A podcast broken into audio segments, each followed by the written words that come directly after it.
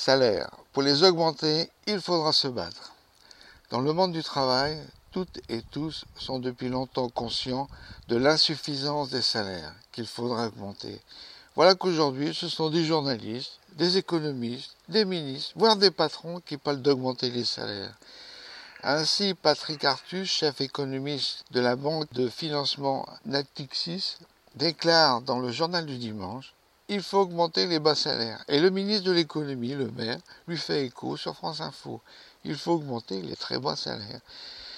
Pour eux, il n'est pas bien sûr question d'augmenter tous les salaires, ni même le SMIC pour lequel Attal, porte-parole du gouvernement, exclut tout coup de pouce en dehors de l'obligation légale.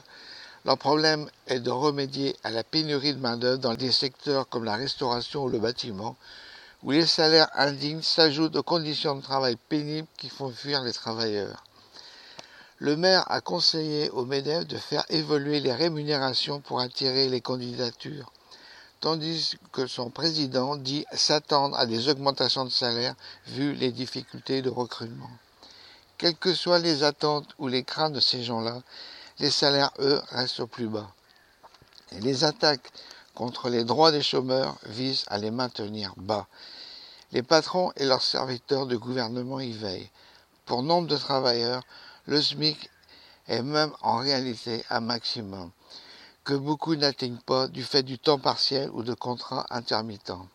L'augmentation des salaires est une nécessité vitale.